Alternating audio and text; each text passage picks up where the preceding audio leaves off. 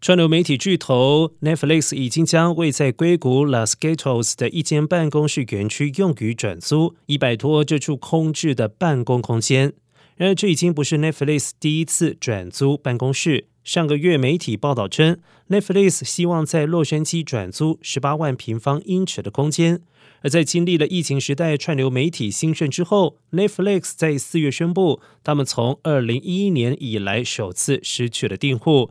上个月七月又流失了将近一百万的用户。